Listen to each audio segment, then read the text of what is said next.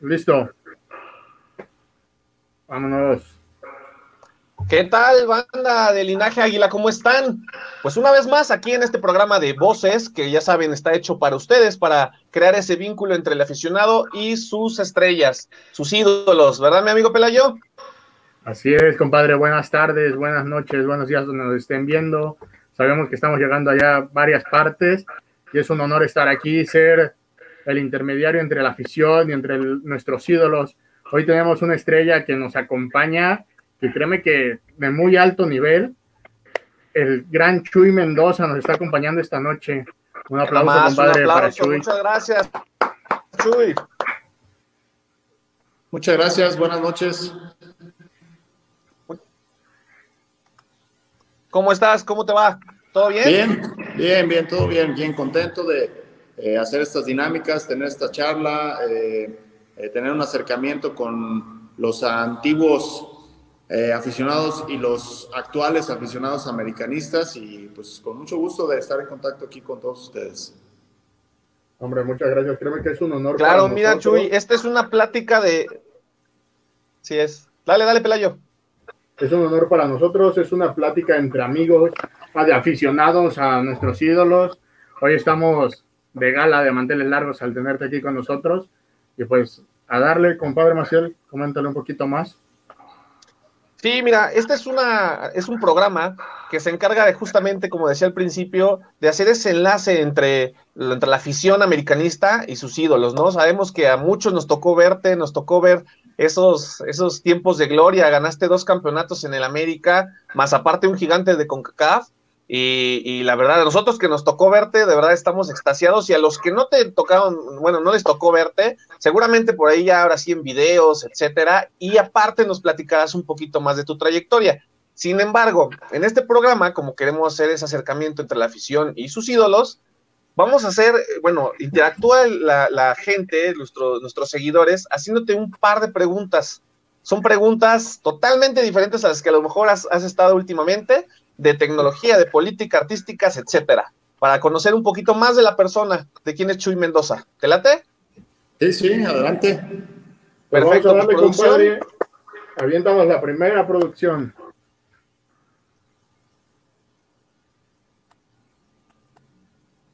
Ya viene, ya viene. Ahí ya está, aquí tantito. Hola Chuy, soy Francisco. ¿Te gustan los videojuegos? ¿Qué opinas de la pasada E-League?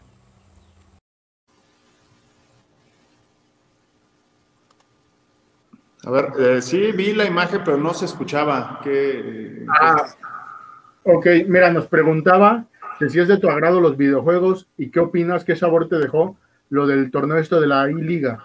Ah, ok, sí, soy muy aficionado a los videojuegos, me gusta muchísimo, pero yo soy más bien del segmento de juegos de aventura, de acción.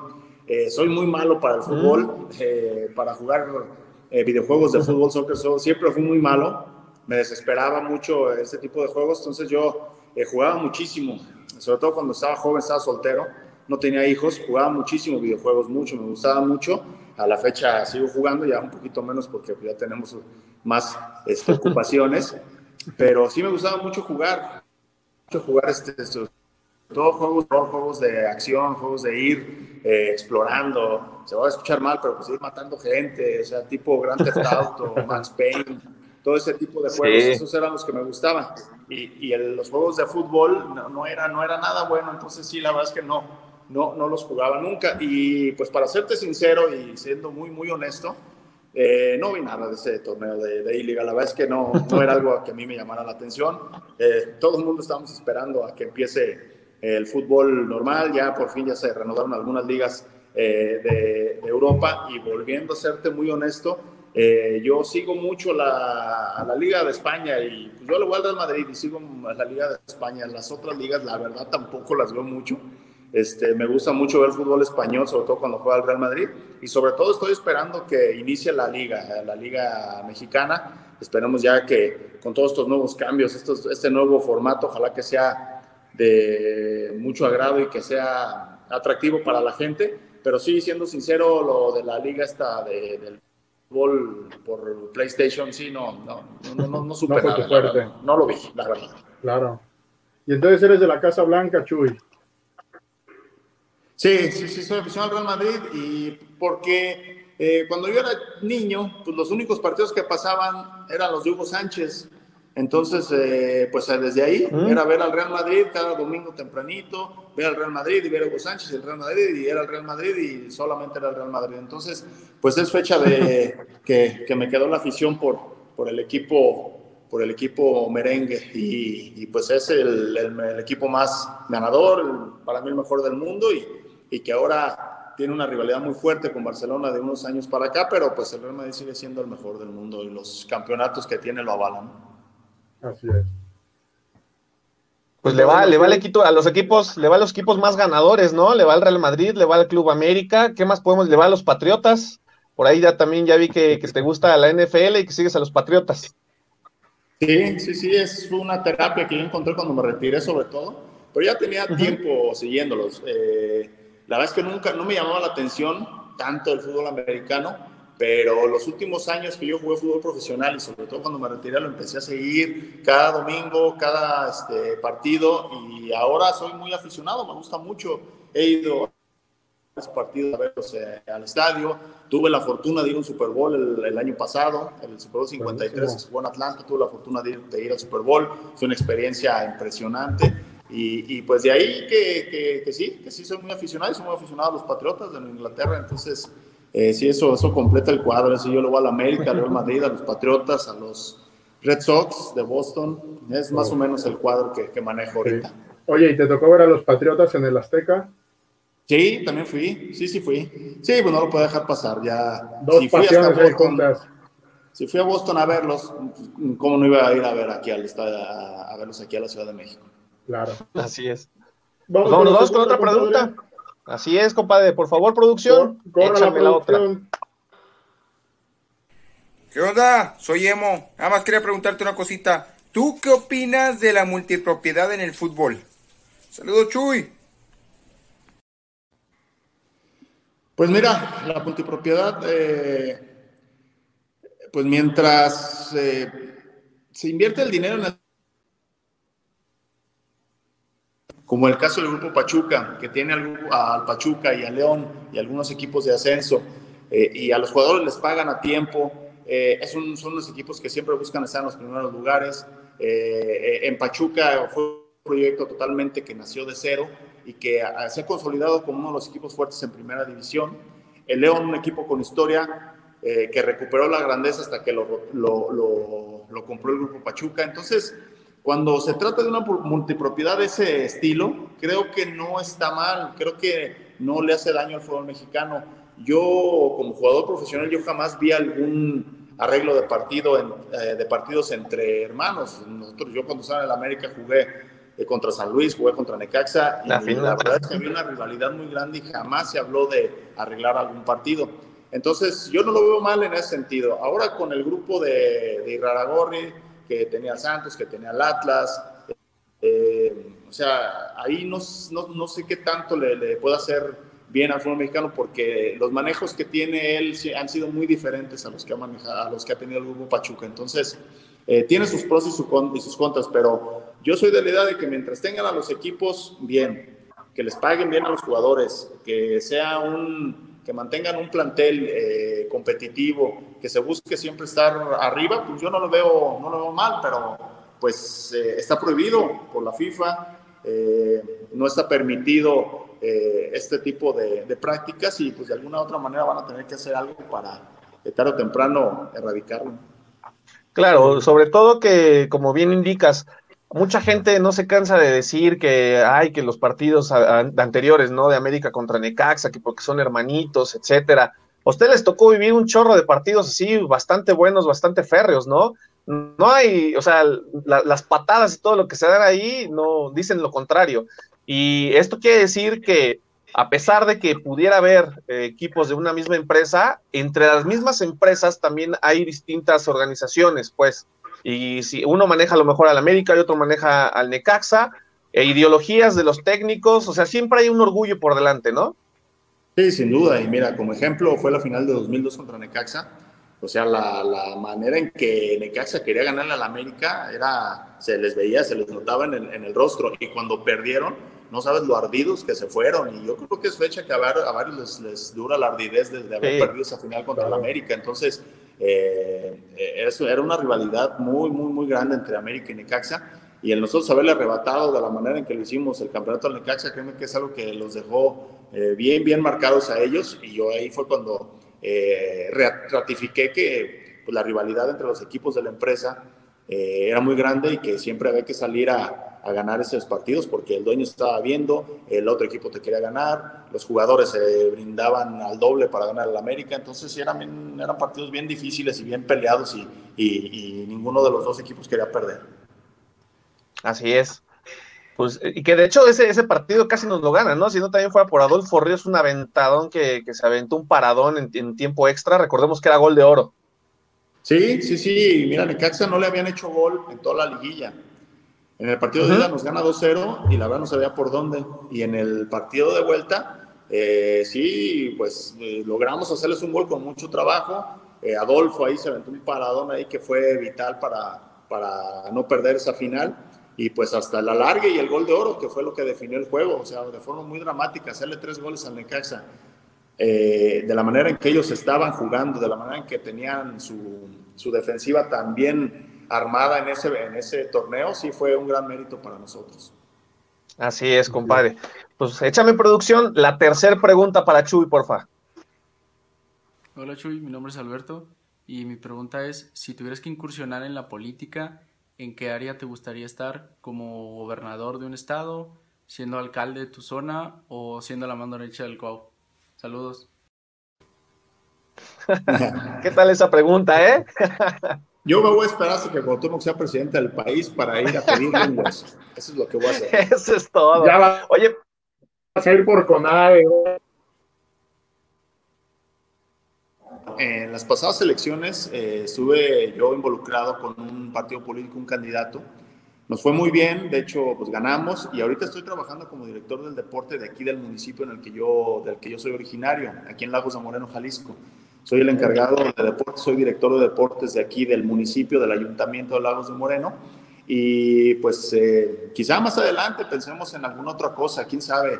Eh, la política es también una cosa apasionante, también es adictiva, eh, puedes eh, hacer muchas cosas buenas, puedes caer en muchas otras cosas bien, bien feas, pero pues todo tiene su lado bueno y su lado malo. Ahorita estamos aquí involucrados, estamos apoyando una vertiente aquí en Jalisco, el partido Movimiento Ciudadano es el que está más fuerte, el gobernador es de ese partido, el municipio de aquí de Lagos de Moreno es de ese partido, y pues quizá más adelante si hay alguna oportunidad de seguir trascendiendo en la política, pues pues ya veremos, ya veremos a ver si se dan las condiciones para seguirle, pero no me desagrada la idea de continuar aquí. Pero sí, no, no, no es broma, sí, ya le dije yo Cuauhtémoc que cuando sea presidente del país, ahí sí me voy a arrimar. Sí, como no. A tirar a lo grande, la silla. ¿Crees que si, ¿crees que si Cuau se lanza, sí la pega?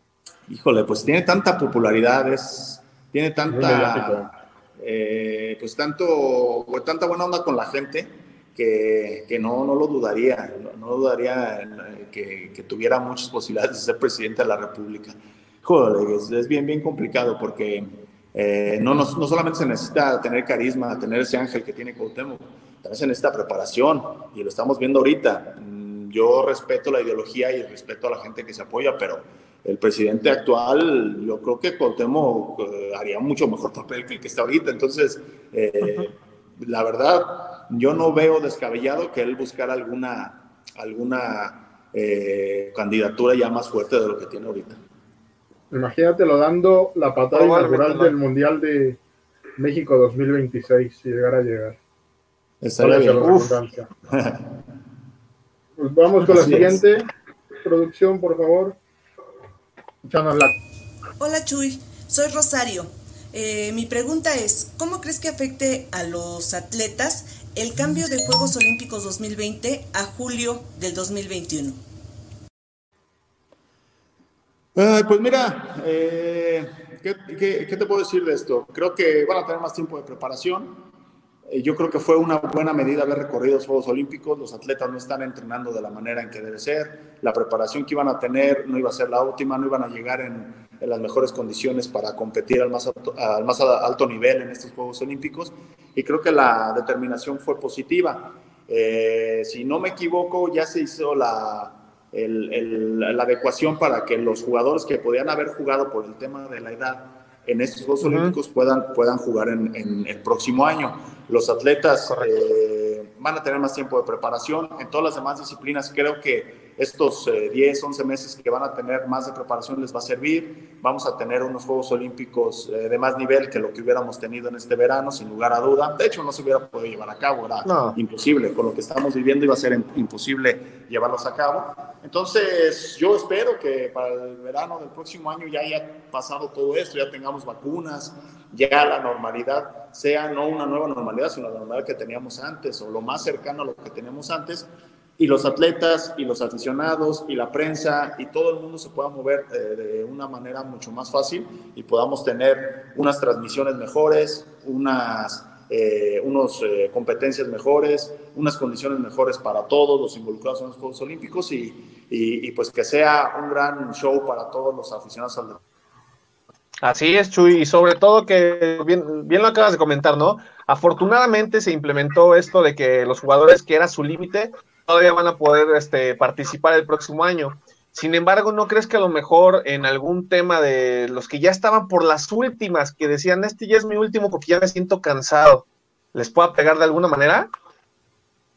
Pues mira, eh, el fútbol, eh, y ya en este nivel que prácticamente estamos hablando de, uno de los niveles más altos, no va a llegar el jugador o no va a estar en, el, en la selección mexicana que represente al país en los Juegos Olímpicos, no va a estar el, el que sí alcance a haberle dado, el que por poquito no se pasa, va a estar el que esté mejor futbolísticamente, el que esté mejor en mejor momento, en el que su equipo esté jugando, que lo esté haciendo bien, esos son los que van a jugar, así tenga 21 años o así tenga ya los 23 que, que apenas rayando alcanza. Entonces, eh, creo que más bien pasa por eso eh, desafortunadamente, a lo mejor los que ahorita están en o los que hubieran estado en un buen momento, a lo mejor el año que viene no lo van a estar y no van a ir, pero tienen un año para prepararse, para demostrarle al técnico que esté al frente del equipo. Bueno, para empezar, primero hay que calificar. Se, claro. Todo no se juega el prolímpico. Entonces, primero hay que hacer los méritos para estar deportivamente y luego ya pensaremos en, en, tener un gran o un buen nivel de juego para poder representar al, al país en los Juegos Olímpicos. Perfecto, Chuy. Pues nos vamos con la segunda, perdón, con la cuarta producción. quinta, compadre, quinta. Quinta, ya no sé, está bueno. Venga, producción. ¿Qué tal, Chuy? Soy Paco Andújar. Quería preguntarte cómo ves el regreso del repechaje a nuestra liga. ¿Consideras que sea benéfico para nuestro fútbol? Saludos desde España. Desde España, mi Chuy. Yo creo que sí, yo creo que sí. Es, eh, el repechaje, pues es una oportunidad más. Es como los juegos de comodidad en el NFL, o sea, no puedes decir que no tienen emoción, no tienen, no tienen un atractivo.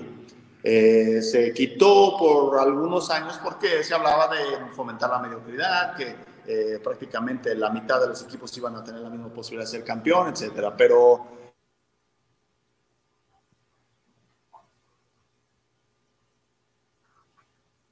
vida en estos días, creo que un torneo eh, que el, torneo donde se reanuden las actividades debe tener mucha, mucho este, atractivo, mucho, muchas cuestiones para que el aficionado se vuelva a conectar con el fútbol.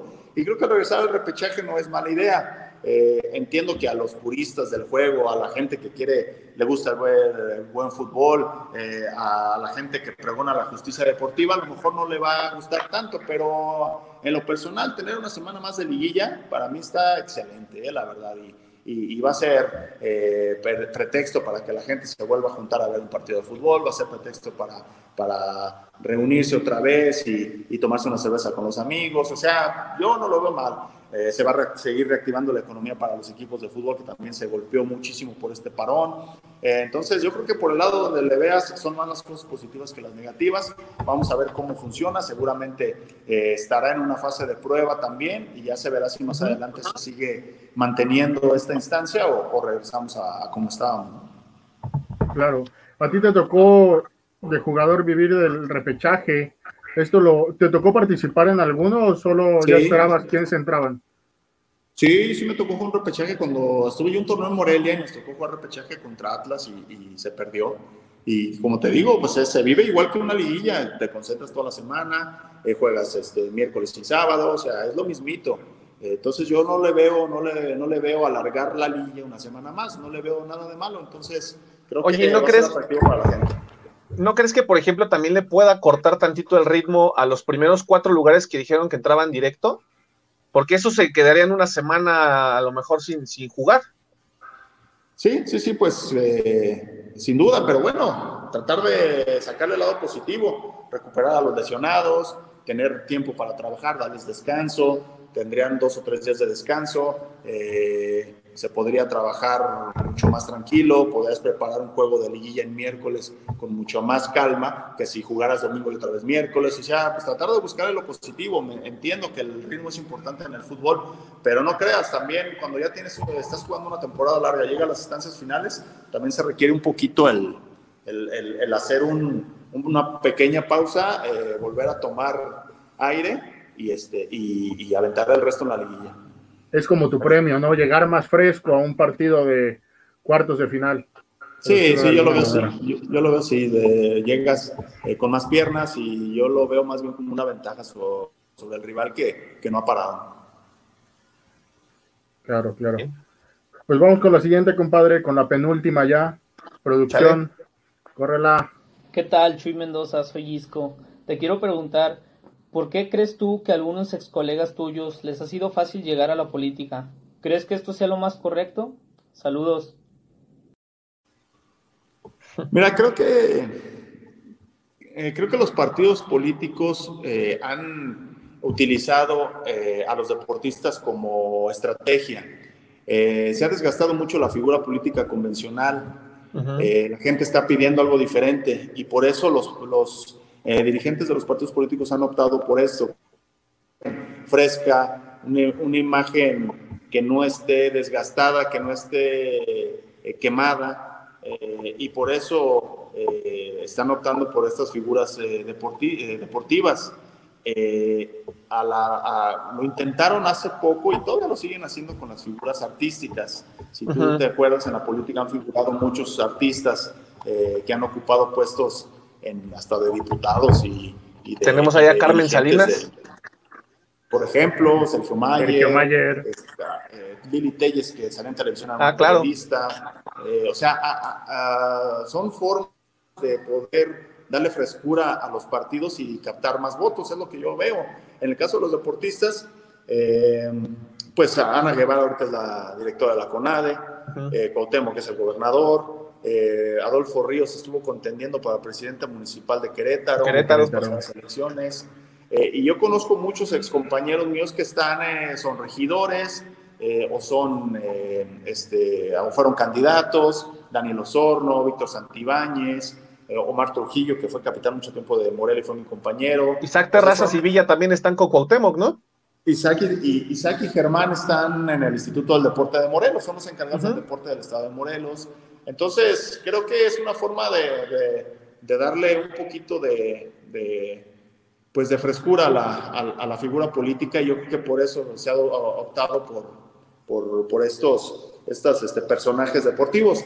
Eh, yo me queda claro que Cuauhtémoc tiene mucha popularidad, me queda claro que Adolfo es una persona intachable, un, gran ser humano aparte, eh, entonces que por eso la gente eh, se atrae, pero también yo creo que debe prepararse. Yo también que estoy un poquito involucrado en eso, hay que prepararse.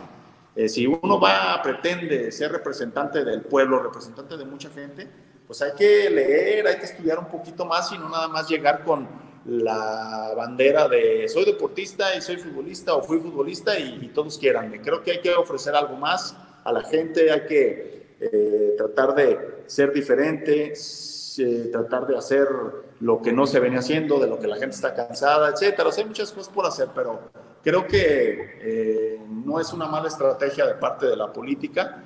Creo que está bien que se le dé diversidad un poco a, las figuras que, que, aparecen ahí. Y pues vamos a ver si el tiempo dará la razón, si fue una buena, buena opción o no. Fíjate que yo lo veo como una muy buena estrategia, esto que tú, tú comentas, pero más con los deportistas. porque Los deportistas la mayoría de las veces son gente que sabe que le ha costado las cosas, sabe lo que es venir desde abajo. Tu ejemplo, por decirlo, tú sabes lo que te costó llegar a debutar, tú sabes lo que te costó llegar a un equipo grande, a todo esto, a diferencia de un artista, ¿no? No es lo mismo estar en una cancha estar con ese carisma con la gente, todo, a verlos por una telenovela, ¿no? O sea, que es más fingido, los ustedes más naturales, fluye. Sí, sí, en eso sí tiene razón. ¿eh? El 99% de los futbolistas eh, les costó muchísimo llegar a jugar en primera división.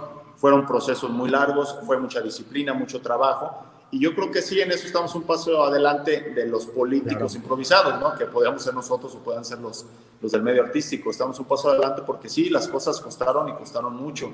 Eh, el, dinero que se gana en el fútbol pues, es ganado con mucho esfuerzo, mucho trabajo, mucha disciplina, aguantar muchas cosas, eh, trabajar y trabajar. Entonces, eh, por ese lado sí, el, el futbolista siempre fue una persona trabajadora desde los 14, 15 años hasta que termina su carrera futbolística a los 34, 35, 36 años. Entonces, eh, por ese lado sí tenemos un poco de ventaja. Pero bueno, la política y todo lo que tienes acceso en la política seduce a cualquiera. Entonces hay que ser muy inteligente para no, eh, eh, pues no, no hacer un mal papel ya cuando estés ahí. Claro. Pues vamos con la pues siguiente, vamos con la última. Vámonos, échame la producción. Saludos de Mérida, eh, Gran Chuy Mendoza, soy Oscar Ortiz. Te quería preguntar, Chuy, si crees que vamos a volver a la normalidad después de que pase todo esto de la pandemia por el COVID-19. Fuerte abrazo y felicidades por esos títulos.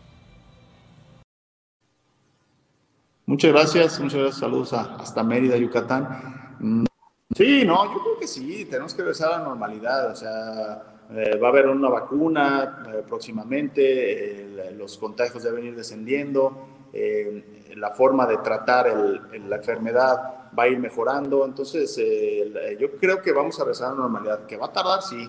Eh, el resto del año a lo mejor, a lo mejor para llegar a la normalidad que teníamos, a lo mejor hasta el próximo año.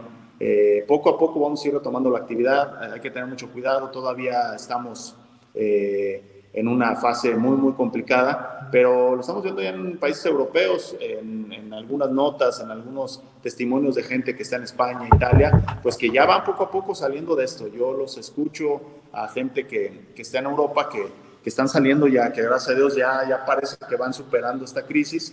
Y bueno, ellos empezaron primero, nosotros vamos retrasados con un par de meses, yo creo, pero seguramente para septiembre, octubre vamos a estar hablando de, estar ya un poquito mejor y yo espero que, que, ya el próximo año lo iniciemos prácticamente con, una con la normalidad que, que teníamos eh, antes.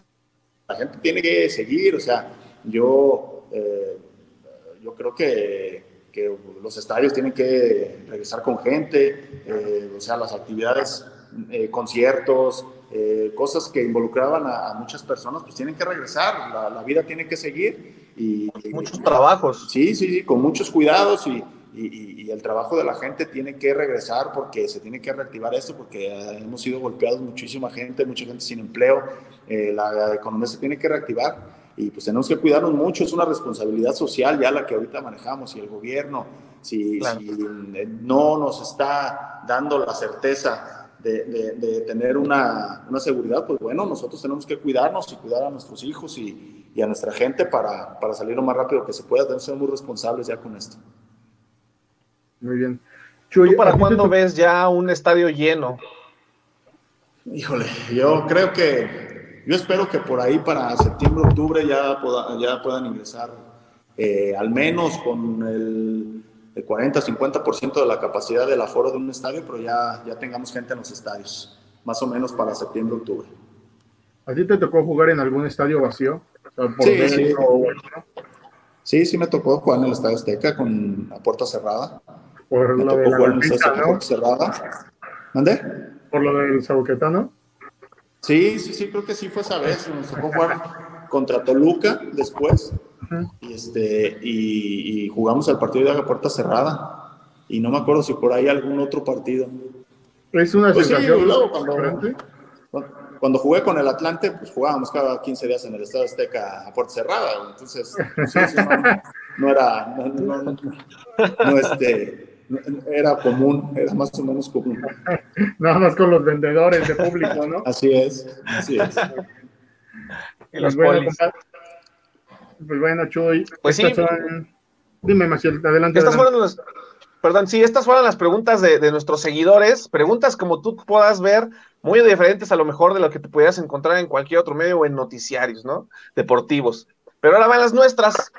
Tú cuéntame, ¿quién era Chuy en el vestidor? ¿Cómo eras? ¿Quién era tu mancuerna, por ejemplo? Bueno, en América, eh, cuando yo llegué, eh, todavía estaba José Luis Calderón, todavía estaba Andrés Silva, el central uruguayo, eh, todavía estaba, ¿quién más? ¿Quién más? Braulio, Fabián Stay. Eh, la verdad es que era un, equipazo el que, el que estaba cuando yo llegué. Obviamente hubo cambios, el equipo no caminó los primeros años que yo estuve ahí. llegó gente como Ricardo Rojas, obviamente ya estaba Duilio, ya estaba Pavel, Germán, Lara, Patiño, empezaba a surgir el gringo, el Bala. Eh, la verdad es que el, equipo se, empezó a armar bien para ese 2002, había una buena combinación de, juventud y, pues gente con experiencia. Eh, después llegó mi compadre Álvaro Ortiz, Álvaro Ortiz, yo tengo una historia ahí con él porque estuvimos juntos en León, después pasamos a Guadalajara, jugamos unos Juegos Panamericanos juntos, eh, más antes habíamos jugado una selección bajío en un campeonato Benito Juárez cuando teníamos 18, 19 años. Entonces llega a América y pues eh, él es con el que más tenía afinidad. Pero en realidad yo tenía muy buena relación con todos, con todos, con todos. A mí me, gustaba mucho eh, convivir con todos. Eh, tenía muy buena relación con Germán Villa, salía mucho con él. Ya después cuando regresó Cuauhtémoc, me juntaba mucho con Cuauhtémoc. obviamente seguía con Álvaro, Ricardo, o sea, teníamos con el gringo, Aaron Padilla después con Memo, ya cuando empezó a entrenar con nosotros en primer equipo. Eh, era un, vestidor muy bueno, muy sano y pues yo que, que era pues mucho desmadre, la verdad. O sea, es una de las cosas que más eh, eh, extraño del fútbol, los momentos en el vestidor, sobre todo en el vestidor ahí del club de Cuapa. Porque pues cuando ya acabamos de entrenar, pues se relajaba todo, pedíamos algún sándwich ahí en la cocina, pedíamos algún jugo, y pues eh, la verdad es que era de los mejores momentos, que ahí convivíamos mucho, echábamos luchitas, guerra de vendas mojadas, aventábamos a Arturito al, al jacuzzi, eh, las, nalgadas, las nalgadas en la regadera, estaba con chancla en mano, estaba no, el día. Pues entrabas a la dinámica, la verdad es que era, era muy bonito todo eso, era eh, una, una, este, pues lo, lo, que hacíamos en el era era disfrutar. La verdad, muy, buena, muy buen grupo, la pasábamos muy bien y, este, y, ahí en el vestidor eh, pues se veía de todo. Oye, y a ti la broma así más pesada, más memorable que te tocó hacer, que recuerdes, ¿no la puedes platicar? O que te hicieran. ¿Qué, qué, puede ser? No, veníamos de algún juego en Estados Unidos, de estar como cuatro horas en un avión, cabrón. Entonces, ya de repente llegamos, eh, ya, nos, ya llegamos y em, empieza a pararse la gente y todo. Y yo tenía como dos horas aguantándome un pedo, cabrón, así, o sea, nada más, o sea, por respeto. Entonces agarro una de las este, eh, almohaditas esas que dan en el avión, la pongo en el asiento, me siento en, la, en, el, en la almohada y me tiro el pedo, o sea, así, con todo. Ya, Para amortiguar según tú. Sí, sí, sí, pero dejé ir todo. Entonces agarro la, la, agarro la, la, almohada y se la pongo en la cara a Patiño y no, no Patiño hasta lo disfrutó y empezó a leer se vomita ahí bajando de la avión. Todos habían visto y se cagaron de la risa y toda la gente del avión también y no, y así hay muchas, hay, hay un montón de, de anécdotas ahí. Eh, pasamos mucho tiempo en aviones, cuando jugamos Libertadores, era mucho tiempo en camiones, en hoteles, concentraciones, ya íbamos, ya veníamos, entonces teníamos mucho tiempo libre para inventarnos cada cosa. Oye, por ejemplo, también tú, tú llegaste de, Chivas al club, ¿cómo te, ¿cómo te recibió la afición? Fue difícil, fue difícil al principio, porque aunque la negociación no fue directa con Guadalajara, pues sí, yo venía de jugar de un torneo eh, anterior a, pasar a la América. La negociación fue con León directamente. Eh, pues sí fue complicado, fue difícil ganarme a la afición. Eh, al principio sí notaba un poco de, pues de, de, rechazo de la gente por haber jugado en Guadalajara, pero poco a poco y con buenas actuaciones, entraba a jugar a veces de inicio, muchas veces de cambio, pero casi siempre lo, lo hacía bien, me iba bien y, y, la gente empezó a darse cuenta de eso, que, que yo no venía a, a, hacerme güey al equipo, que en realidad venía a pelear un lugar, que en realidad venía a defender la camiseta de la América con todo. Yo empecé con el rollo de que yo era americanista desde niño, empecé a sacar mis fotos de dos años en el bosque de Aragón con un uniforme de la América. Entonces, este, ahí ya empezó con que la gente a quererme un poquito más y, empecé a ganarme la afición y ya al cabo del el primer torneo, ya en el segundo torneo, con la Está tardando un poquito, ahí está. Ahí está. Fíjate, compadre, que yo ahorita traigo aquí un modelito nuevo de nuestros amigos de Nike, pero abajo traigo una verdadera joya. A ver si se acuerda aquí, compadre Chuy, le tocó a él presentarla, si no mal recuerdo. ¿verdad? Te tocó a ti presentarla. Pues fue la... el, Alza aquí. El blanco, ¿no? Acá está, trae las tiras. ¿Esa, que, esa, es la de, esa es la primera de Nike? Sí, sí, sí, la primera. Te tocó presentarla a ti, La primera, ¿verdad? Miren, ¿estuviste en la presentación? Sí, sí, sí, sí, sí, cómo no. Sí. A ti te tocó portar un blanco, si no mal recuerdo. Eran los modelos ahí. sí, uno blanco, uno blanco muy bonito y este, este amarillo y azul, y un azul marino. Sí, cómo no. Sí, sí, muy, muy bonitos uniformes. Era el primero que yo utilizaba como americanista y pues sí le tengo. ¿Cómo te sentías? Aunque no fue un, no fue un, uniforme que ganó campeonatos, pero pues sí, fue el, el, que inició la relación con Nike. Claro. ¿Cómo te sentías en esos momentos cuando te decían, vas a presentar el, jersey de, nuevo del equipo, del equipo de tus amores, nos estás platicando que desde niño y todo. ¿Qué era para ti esos momentos, Chuy? No, era, otro mundo. En la realidad, eh, superó las expectativas que yo tenía el jugar en el América, el llegar al club, el ver el respaldo de la organización que está detrás de, del Club América, eh, todo lo que involucra una presentación de uniforme, un video de fin de año de la empresa, un, eh, entrevistas, eh, el, manejo de la prensa, o sea, en realidad a mí superó las expectativas que yo tenía. Es, un, es el club más grande de México, pero lejos, lejos, no se comparaba en nada. Eh, eh, con Guadalajara se compara el tema del cariño de la afición. Hay muchísima gente que, que le va a la, Guadalajara, casi la misma que, que, que, es aficionada a la América, pero en realidad todo el aparato que está alrededor del Club América es totalmente diferente y mucho más grande que cualquier otro equipo en el que yo estuve. Eh, entonces para mí fue impresionante el estar ahí, el ver todos los reflectores sobre, sobre mí en ese momento y, en ver que cada, en donde tenías 30, 40 sinodales, cuando en otro equipo uno dos se te acercaban y con suerte. Entonces eh, era un equipo diferente en el que había que hacer cosas diferentes para trascender porque no iba a ser fácil eh, poder hacer cosas importantes en un club tan grande como el América. Y lo está diciendo alguien que estuvo en los dos equipos, ¿eh? tanto en Chivas y América. Entonces, fíjate, ahí nomás. Ya sintió el cariño de las dos aficiones, pero se queda acá. Oye, Chuy, ¿cuál? Dale, Pelayo. ¿Cuál es el momento clave en tu carrera? Que digas, este fue el momento más importante. No, no, eh, más que momentos, eh, todo el tiempo que estuve en el América. Eso fue lo más importante la verdad. O sea, a pesar de que en San Luis eh, fue, tuve un subcampeonato y, y, el salvar al equipo del descenso de último minuto también fue algo muy emotivo. El haber anotado un gol de oro para ascender un equipo como fue con Curtidores eh, años antes, antes, en el 99, el ganar un ascenso con Necaxa también fue algo muy importante para mí el jugar los Juegos Panamericanos y ganar la medalla de oro también fue una cosa muy importante para mí.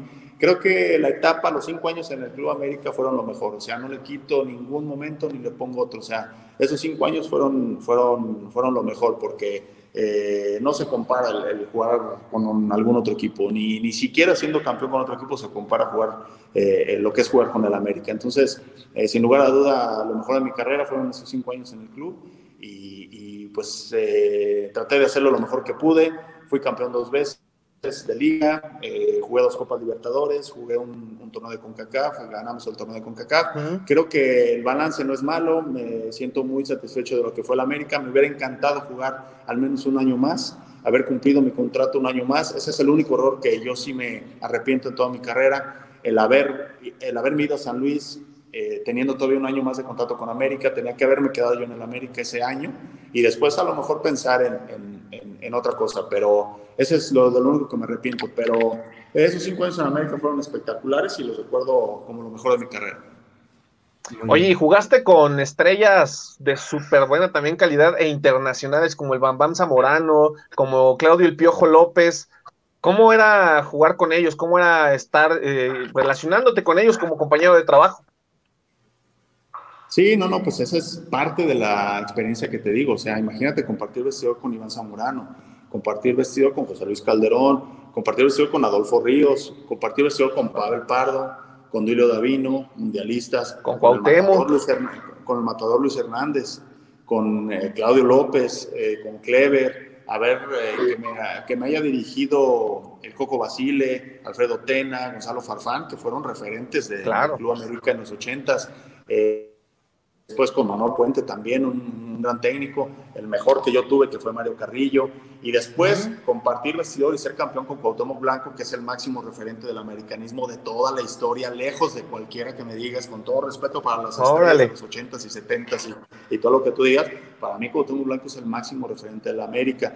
Quizá no en, en, en logros, porque uh -huh. Cuauhtémoc tuvo, eh, pues fue a España, tuvo ahí momentos complicados, la lesión, pero sin duda, si tú piensas en el América, no piensas en, en otro jugador más que en Cuauhtémoc Blanco.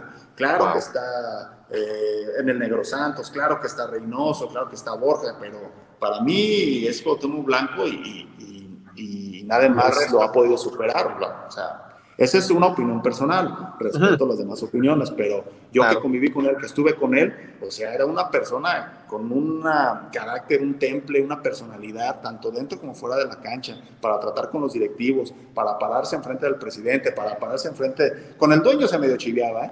pero para pararse con los, eh, con los compañeros, para eh, motivar, o sea, para poner el ejemplo. La verdad, ningún otro como Cuauhtémoc Blanco. Claro. Han pasado grandes delanteras a lo largo de la historia del América, Chuy, pero ¿crees que Clever, Gancito Padilla, Cuauhtémoc y el Chuy Mendoza es la mejor delantera del 2000 a la fecha? Pues mira, eh, dio títulos, dio un título a la América. O sea, yo no quiero, yo a partir de que me retiré del fútbol, me convertí en aficionado a la América y yo sigo al club y me encanta que gane, me encanta que sea campeón. Eh, trato de ser un aficionado eh, exigente, sí, pero romántico, enamorado del equipo. No me, no me quiero meter en, en, en, en cuestiones tan técnicas porque América y porque ahorita yo soy director técnico y ahora sí yo puedo opinar. No, no, no, no, yo soy aficionado a la América y me encanta que gane y yo le deseo lo mejor siempre. Y gracias a Dios yo cuando he, eh, pedido la, eh, cuando he ido al club eh, tengo las puertas abiertas con Miguel, con toda la gente ahí, 10 puntos, no tengo ningún problema. Eh, pero hablando de buenas delanteras, pues o sea, los, los, equipos campeones se les debe dar su mérito.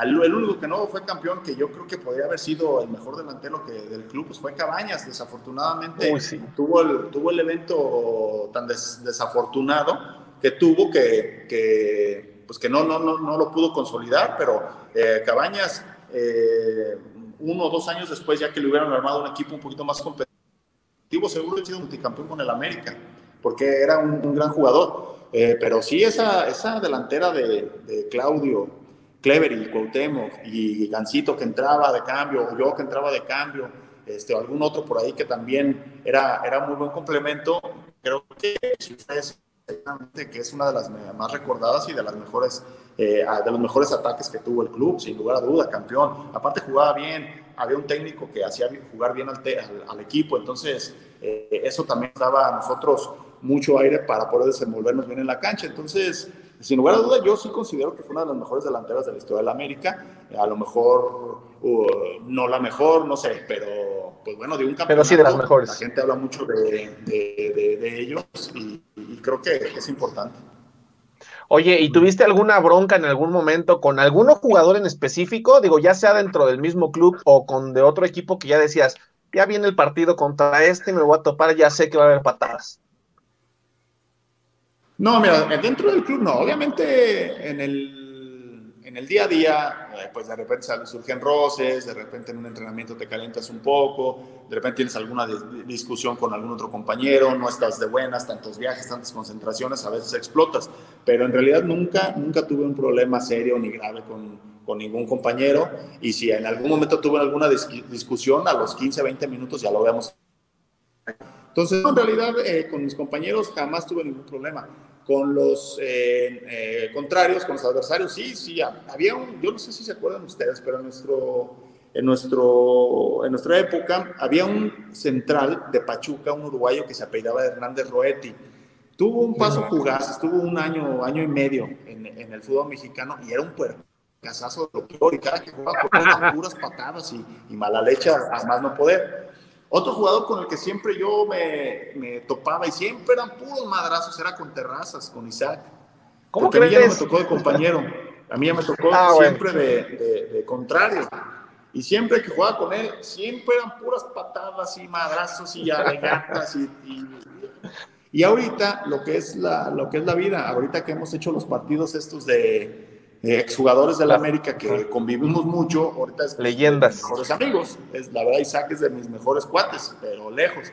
Entonces, pues todo queda en la cancha de fútbol y así, así pasa. Pues hay que, hay que meter, darle igual y, nada más tener cuidado de que no, de no ganarte una tarjeta y perjudicar a tu equipo, pero hay que entrarle fuerte a la gente que te entra fuerte y solamente así los puedes este, ir suavizando. Claro. Oye, Chuy, ahorita que tocaste el tema de las patadas, a ti fue el que le hicieron el penal que nos dio el empate en aquella final del 2005 en Guadalajara, bueno, frente a Tecos. ¿Cómo te sentías en ese momento? ¿Qué pensabas? ¿Qué fue para ti eso?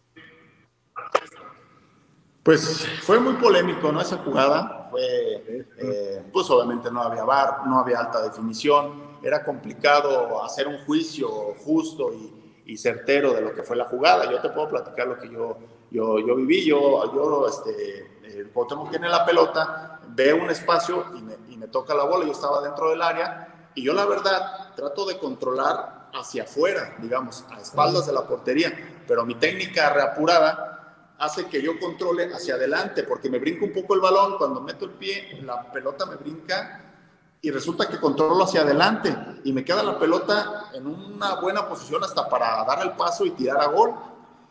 Y eso Flavio no lo esperaba, porque él esperaba que yo controlara hacia atrás. Entonces, cuando él ve que sale la pelota hacia adelante, él me mete el brazo al pecho y lo que no se ve en ninguna toma es que mete el pie abajo también. Entonces, yo cuando doy el paso, yo me trompico con su pie y luego me detiene con el, con el brazo. Y bueno, pues también ya yo, yo, yo este, me caigo, ¿no? A lo mejor eh, podría haber seguido trompicándome y todo, pero yo veo la oportunidad y yo me tiro porque había sido falta. Pero te repito, no había, no había una repetición clara, obviamente había, la definición no era una alta definición, definición, no había tantas cámaras como las hay ahorita, y, este, y pues se decretó el penal. Para mí sí era, sí era penal y, y pues... Para nosotros también, ¿eh? o sea, no, no te preocupes.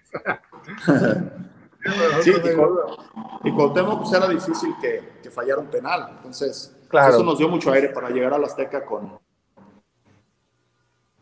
con una me está trabando un poquito. Ahí está.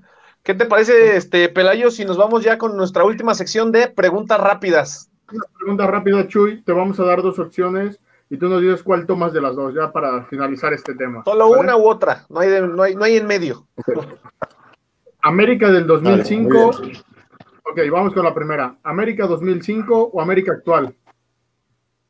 2005. ¿Política o fútbol? para dedicarse Fútbol. Fútbol. Te tocó vivir también el clásico regio con alguien que nosotros le llamamos el falso campeón. Ya tú sabrás por qué. ¿Clásico nacional o clásico regio? No, mil veces clásico nacional. Ok. ¿Campeonato del 2002 o 2005? Mm, caray. 2002. ¿Zamorano o Piojo? No, Zamorano. Ochoa, Ur, Urríos. Ochoa. Ok. ¿Patriotas o Real Madrid? Uh, Patriotas. Órale. ¿Un partido de los Patriotas o un partido del América? Final de los dos, el mismo día. ¿De los Patriotas o de quién? O del América. O del América.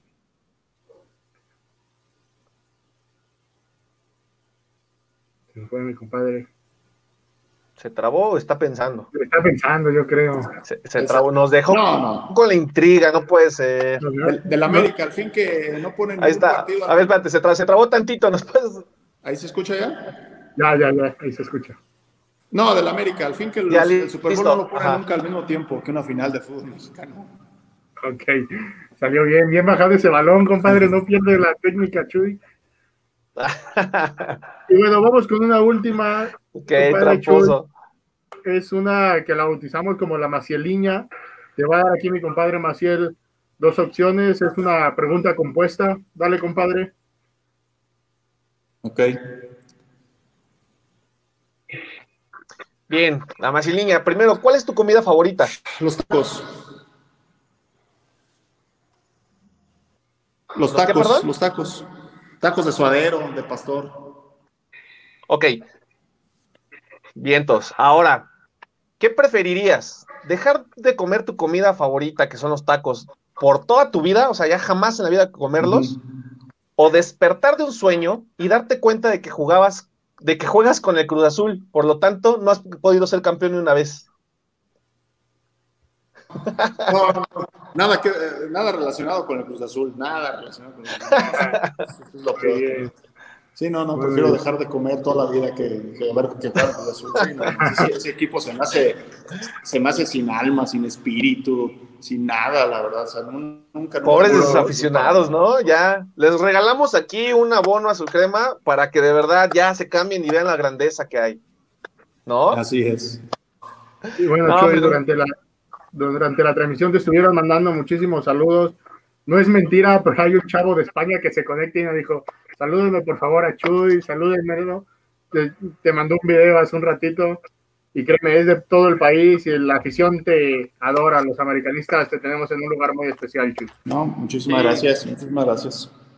Sí, digo, hiciste muchísimos goles también en tu carrera y cómo olvidar también aquel que hiciste en, en el 2005 en la final contra Tecos. No sabes cómo lo gritamos, de verdad, hace poquito, hace ratito también lo pusieron aquí abajo de que todo el mundo gritaba tus goles como locos. Entonces, te mandamos un gran abrazo, de verdad, eh, te agradecemos muchísimo que hayas aceptado esta plática con nosotros y espero también la hayas disfrutado. Sí, no, no, sí la, la disfruto, disfruto muchísimo el tener contacto con ustedes y con la afición a través de, de su programa, de sus, de sus este, espacios. Eh, disfruto mucho estar en contacto con la gente de la América, con los nuevos aficionados y, y pues el mensaje es ese, yo soy americanista, disfruto mucho ver al América, soy aficionado actual del equipo y como todos los aficionados que lo siguen a ustedes, quiero que, que la América le vaya bien, que gane que sea campeón y que, y que siga sumando títulos. Pues muchísimas gracias, Chuy. Vamos por la 14 y créeme que te agradecemos todos estos momentos. Para nosotros es parte de un sueño para los aficionados que nos hacen llegar sus preguntas, que estás aquí interactuando con nosotros. Nosotros solo somos un intermediario para ellos. Una- un fuerte abrazo, Chuy. Muchas gracias. Muchísimas gracias. No, muchísimas. Muchas gracias a ustedes y pues estamos en contacto. Cualquier eh, cosa, ya saben ahí cómo, cómo ponernos ahí al día. Muchas Bien, gracias. un gracias. abrazo. Sigan a Chuy en sus redes sociales, por favor. ¿Cuáles son tus redes, rápido? Antes de irnos, Chuy, tus redes. Es a- arroba Chuy Mendoza 11 en Twitter y en Instagram. Ahí está. Arroba Chuy Entonces- Mendoza 11 con número. Con número, perfecto. Síganla todos y muchísimas gracias. Nos estamos viendo para la próxima. Viene algo muy bueno para el próximo lunes. Un gran amigo también que ahorita acaba de contar Chuy Mendoza. No voy a decir más. Así que no se lo vayan a perder. Chuy, te esperamos para que lo veas también. ¿Cómo no? Ahí vamos a estar al pendiente. Órale, abrazo. Vámonos, Vámonos, cuídense. banda. Muchísimas gracias. Gracias. Vámonos, producción. Así es, compadre Maciel, ¿cómo viste